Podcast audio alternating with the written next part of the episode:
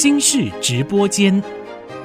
欢迎听众朋友再度收听新式直播间，带您直击新竹市，和听众朋友好好的聊聊我们的区外产业发展这个方面的爆发力。和听众朋友来分享这样的一个重要议题的，正是我们的新竹市产业发展处许志宝处长，和听众朋友好好的来聊聊。处长，欢迎你来。谢谢美芳姐，还有呃所有 IC 之音的听众朋友，大家好。是我们常会觉得区内啊区外往往是两个世界，而如果发展不好，它是一个不好的竞合关系；如果发展的好，它却是一个很好的一个互好共生社区的发展。所以担任的就是我们的新竹市的产发处哦，这样的一个擘画的角色，你怎么来看这个问题？因此而划分出来的这种不同于我们的新竹高科技产业的产业发展政策。还有我们的定位发展目标可能会有一些异同，对不对？我想刚美芳姐用一个区内区外的这个事情来形容这个事情哦。不过我想要说的是说，其实科学园区本身在新竹市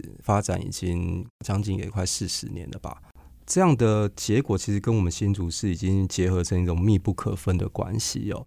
譬如说，从业人口跟新竹市生活的关系，或是说纯粹所在产业面的这个事情上面，其实新竹市政府在这个过程中也很多的努力啊。我想举几个例子让大家知道。比如说，新竹市是台湾高科技产业重要的发展基地，我想大家都会同意，应该不会有人反对这件事情啊。不过，随着科技产业进程的发展，进入了数位崭新的时代。新竹市政府有没有与时俱进的掌握未来这个科技产业发展的趋势哦？那我想跟大家说的是，说有，因为未来比如说 AI、IoT、人工智慧这一类的发展，其实对我们所谓下一个世代的科技产业是很重要的事情哦。那新竹市政府其实在这件事情一直在注意，所以我们这几年就开始跟国科会。科管局，那甚至台肥中油，我们就利用我们公道旁边这个沿线中油的土地，或是台肥这边的土地，一起来打造所谓的竹科 X 基地。那我们希望这个基地未来可以聚焦在 AI、IoT 产业，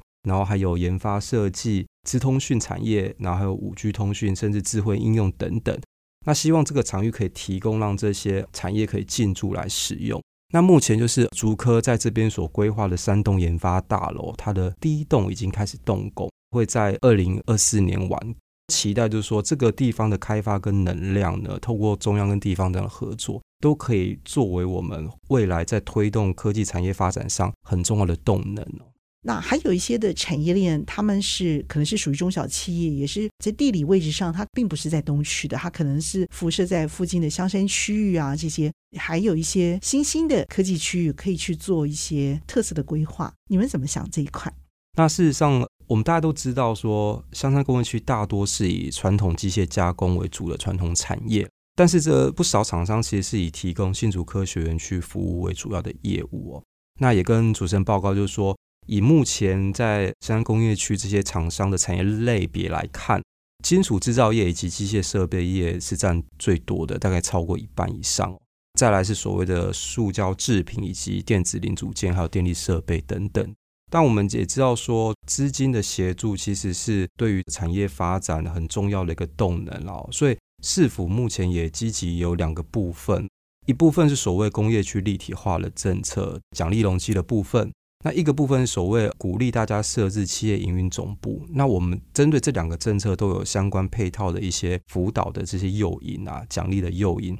包含它所谓的奖励容积的部分啊，或者是说租税补助的部分。那我们都希望透过这些政策呢，可以为这个香山工业区的转型注入活力。嗯，这是很好的一个方法。比如说我们的工业立体化的这个产业政策。因为我们知道，其实现在产业界对于用地的需求都蛮大的，但是新竹市当然土地面积有限，所以要找到土地重新盖一栋，可能也是有很大的困难哦。所以我们是希望说，透过这个奖励容积的部分，可以提高这个土地利用的价值哦。厂商他如果来申请立体化的政策的话，我们有很多项目，比如说他新增投资的部分呢，奖励容积最高到百分之十五哦。透过能源管理的部分。有些在公司作为上有一些能源的部分，有五趴的部分，那还有就是捐赠产业空间以及缴回馈金的部分，可以有百分之三十，整个加起来，我们的奖励容积的部分最高可以到五十左右。举例来说，能源管理的部分可能是它可能采用太阳能啊，或者说有一些设施设备，可能这样的规划可以有五趴的奖励容积给你。那你新增投资，比如说你为了要壮大你的事业跟产业，你花了多少钱，那增加了多少千万的投资额，那我这个投资额我可以给你多少的奖励容积，嗯、类似这样的的计算方式，那最高加起来就是不超过百分之五十。不过这个还是要取决于整个，比如产业的需要、公司的能量等等。嗯、那在这个过程，其实市政府都会给予辅导协助。那你怎么去研拟你的计划书？我们也会有专家学者协助审视这个规划的内容。这是容积率的鼓励嘛？对不对？我们还有一个就是企业设置营运总部的奖励。企业设置营运总部是鼓励大家把营运总部设在新竹市。那当然要设置营运总部，中央有一些相关规定要符合。但是我们鼓励大家符合它的规定之后呢，那把这个营运总部设在新竹市，那我们会提供几项的补助，包含房地的租金、房屋税、地价税，还有劳工职业训练的费用。有这四项会补助，那这个补助呢，五年最多可以补助到九百万，所以也是非常大的一个诱因哦，也是鼓励大家可以朝这个方向来努力。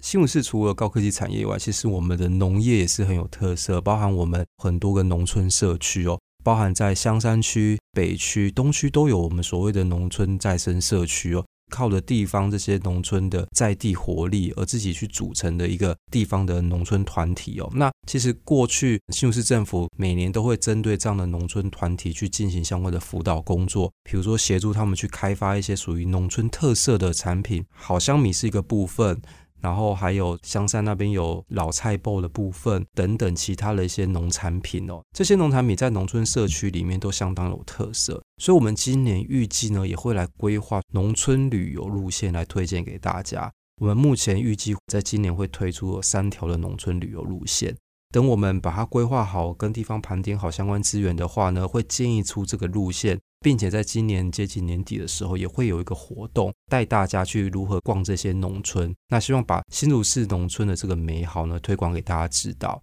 那除了农村以外，其实我们的海岸线也非常的丰富。大家知道说，我们的香山湿地其实是国家级的湿地。除了湿地本身，我们知道有赏蟹步道以外哦。那其实我们往南还有所谓的沙丘，还有一些金城湖等等的一些比较生态类的这些环境哦。那我们也会预计在明年也会针对海岸生态观光的部分，做出所谓的生态旅游的规划路线。这个推出之后，大家应该都会蛮期待，而且会蛮喜欢这样的一个旅游路线。好，继续为我们的新竹产业发展而努力哦。谢谢，谢谢，谢谢美芳姐。新石直播间，我是谢梅芳，和我们的帅哥处长一起在频道上和大家 say goodbye，拜拜。